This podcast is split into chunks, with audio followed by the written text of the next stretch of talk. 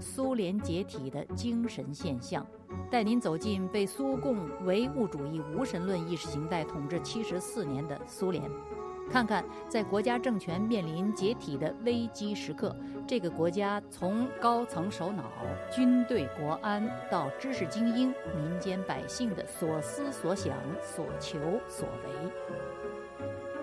上次我们了解了苏联这个赤色帝国解体的出人意料，和他们对自己的敌国非马列主义的基督教机构发出的邀请。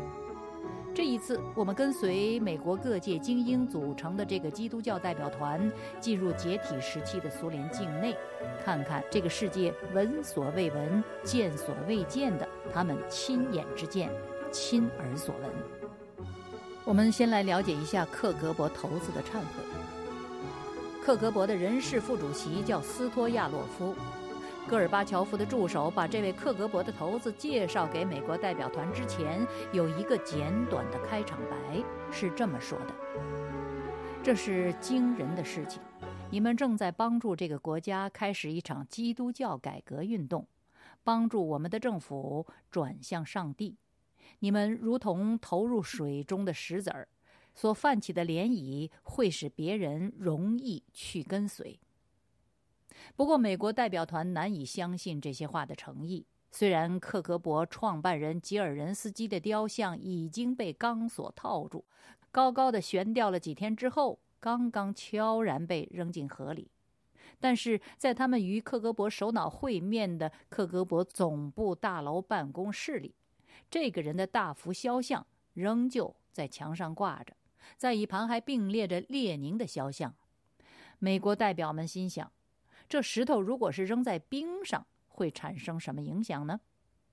可是斯托亚洛夫的话让美国代表们非常震惊。关于刚刚平息的政变，斯托亚洛夫回忆说：“政变发生时，就像是基督死而复活。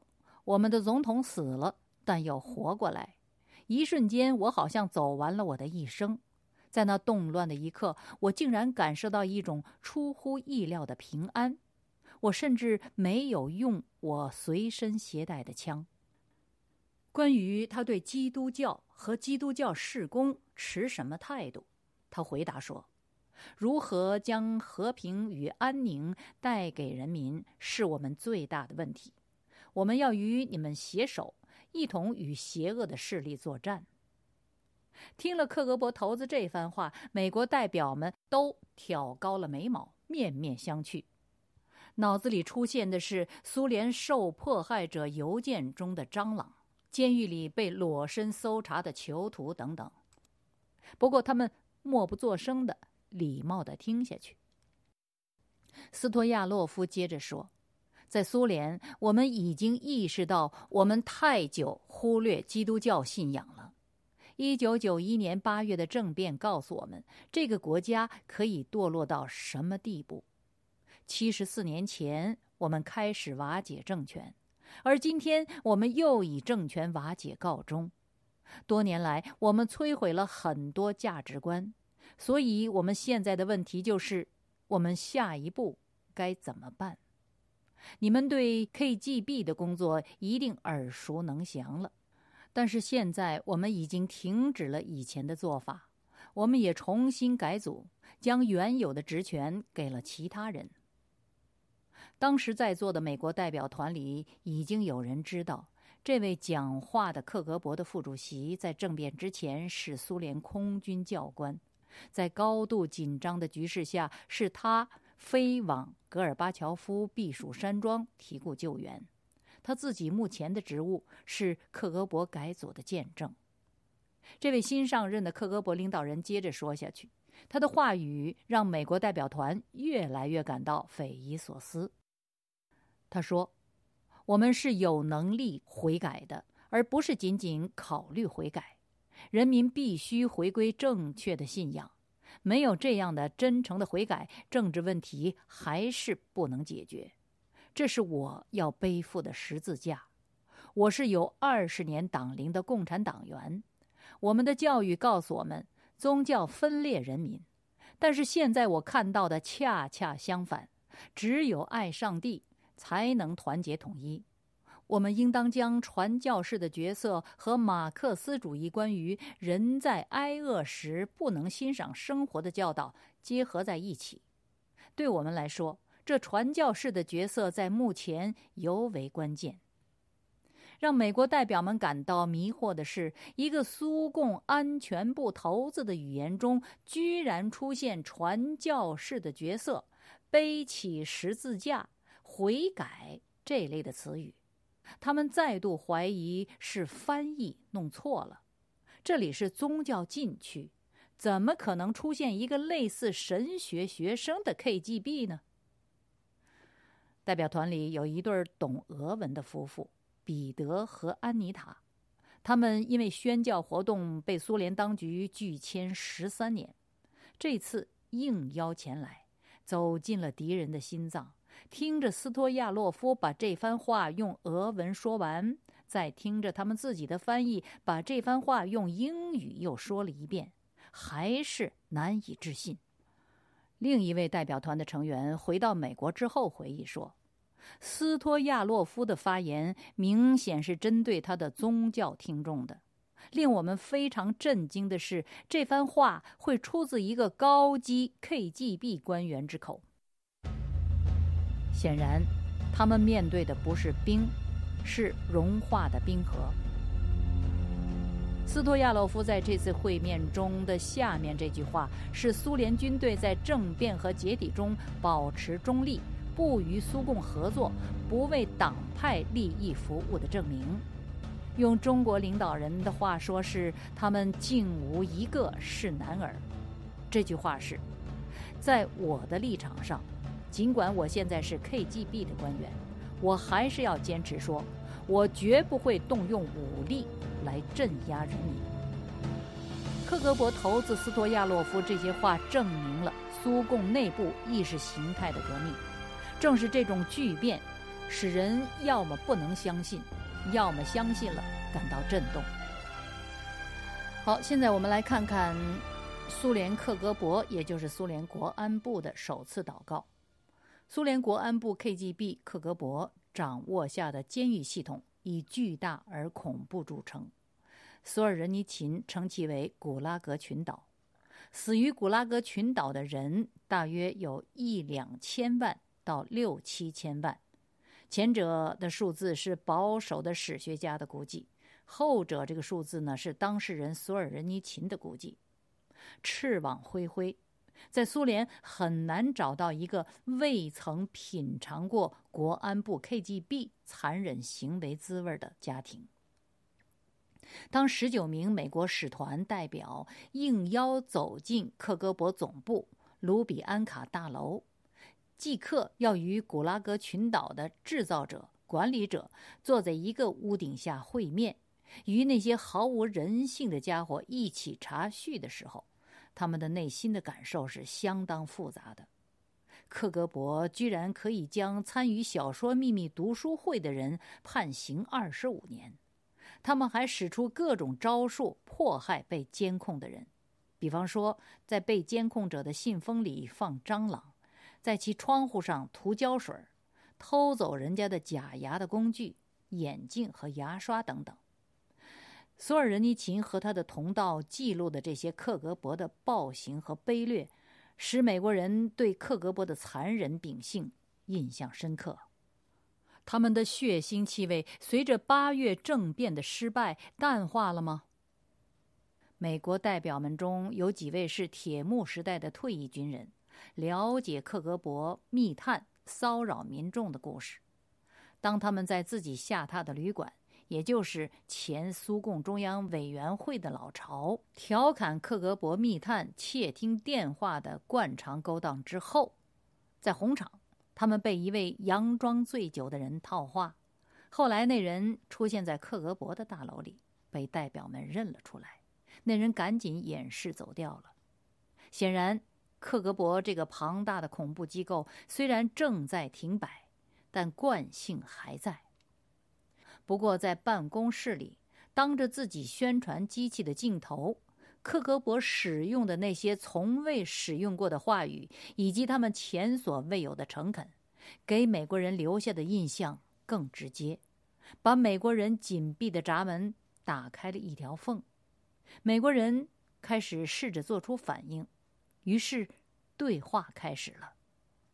美国使团代表的成员，基督教改革宗教会电视传播人尼德汉，对斯托亚洛夫发问说：“将军，我们很多人都读过索尔仁尼琴的《古拉格群岛》，有些人还在那里丧失了亲人。你们当局有责任管理监狱，你们怎么交代过去的行为？又将做出怎样的改变呢？”斯托亚洛夫回答说：“忏悔，没有忏悔，不可能带来改革。现在是痛改前非的时候了。我们曾经触犯了十戒，今天我们要为此付出代价。”接下来，代表们问及克格勃和东正教之间的关系。斯托亚洛夫坦然承认，他们曾经利用神父做密探。并在重要的神职位置上安插克格勃的人员。他表示，他正在肃清这些滥用宪法的政府行为。解冻的冰河水终于流入美国使团的闸门，代表们渐渐感受到了克格勃悔改的诚意。美国使团成员中有一位牧师叫埃克，曾经是美国陆军情报人员。他站起身来，回复斯托亚洛夫和在场的其他克格勃高级官员说：“您提到那是我要背负的十字架，我深有同感。”这位美国前情报人员坦诚自己的经历和曾经的深重的负罪感。他说：“是基督耶稣的拯救使他免于自杀的念头。”他说：“将军。”我是开诚布公的说这些的，我会为你们祷告。代表团自己的英文翻译是年届七十的里昂诺维奇，他是白俄罗斯人，七岁逃离斯大林的恐怖统治，移民美国。他去国已经有六十二年了，在美国，他抗着电讯干扰，以母语对故国做基督教广播节目。也已经有四十六年的漫长岁月了。他收到过故乡听众的来信，知道苏联很多基督徒因为信仰而受磨难、受逼迫。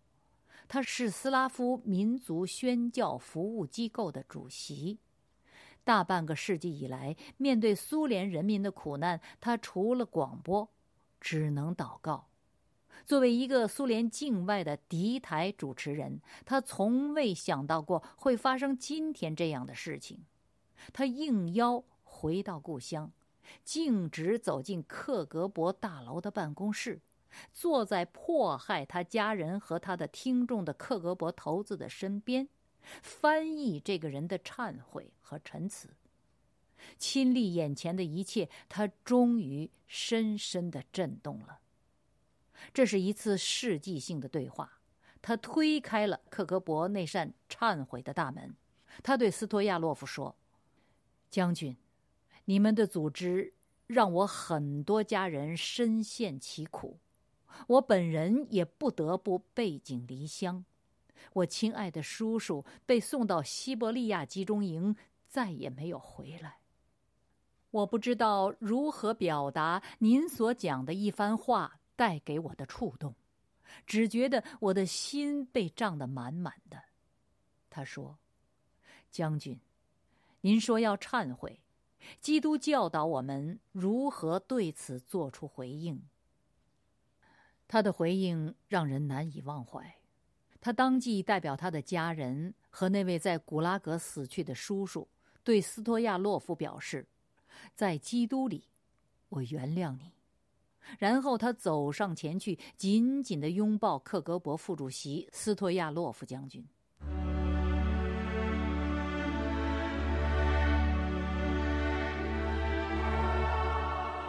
灵魂与灵魂的碰撞是人间最深刻的接触，这种接触只有借助祷告才能完成。他们说，除了祷告，我们还能做什么呢？克格勃官员和美国使团共同的祷告是由苏联最高当局委托的美国特使莫格里斯带领的。这位美国著名的基督教领袖、俄语作家，也是里昂诺维奇的朋友和节目的嘉宾。多年来，他一直用俄语向俄罗斯、乌克兰。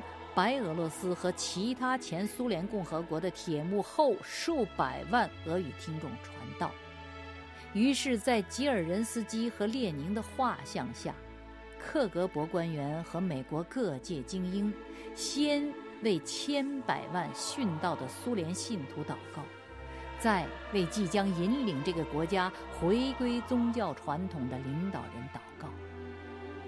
这情形发生在克格勃总部卢比安卡大楼，实所未有。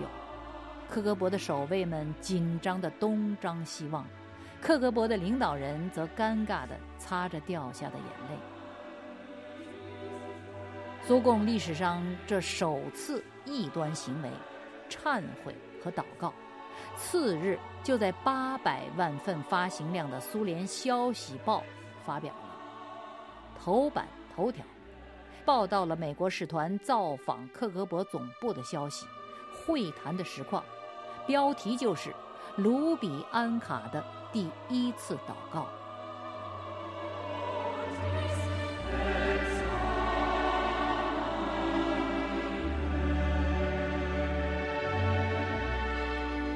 各位听众朋友，有一个细节的对比。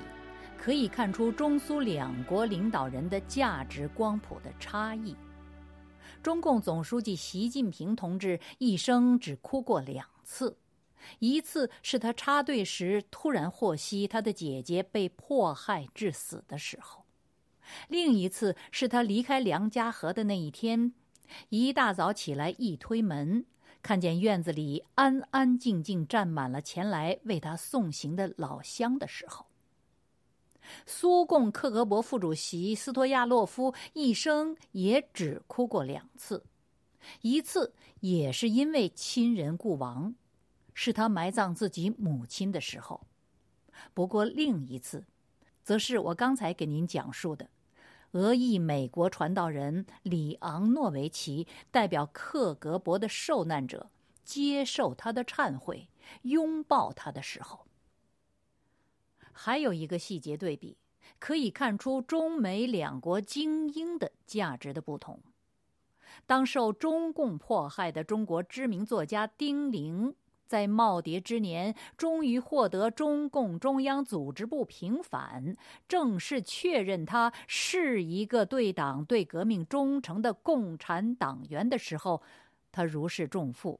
他说：“现在我可以死了。”而受苏共迫害的里昂诺维奇，在耄耋之年也说他可以安然死去了，原因却是他亲眼看见迫害自己家人和无数基督教殉道者的罪人终于忏悔并低头祷告的时候。他说：“他觉得自己好像摩西一样，已经看到了应许之地。”于是他可以安然死去了。听众朋友，这当然不只是中苏两国个别领导人和中美两国精英之间的价值的不同，这其实是两国民情和普遍价值标准的区别。好，各位听众，这里是自由亚洲电台北冥非常时，我是主持人北冥。下周这个时间，我借助美国使团的眼睛和其他资讯，带您近距离看一看苏联当局灵魂的颜色和戈尔巴乔夫不为人知的一面。我们下周再会。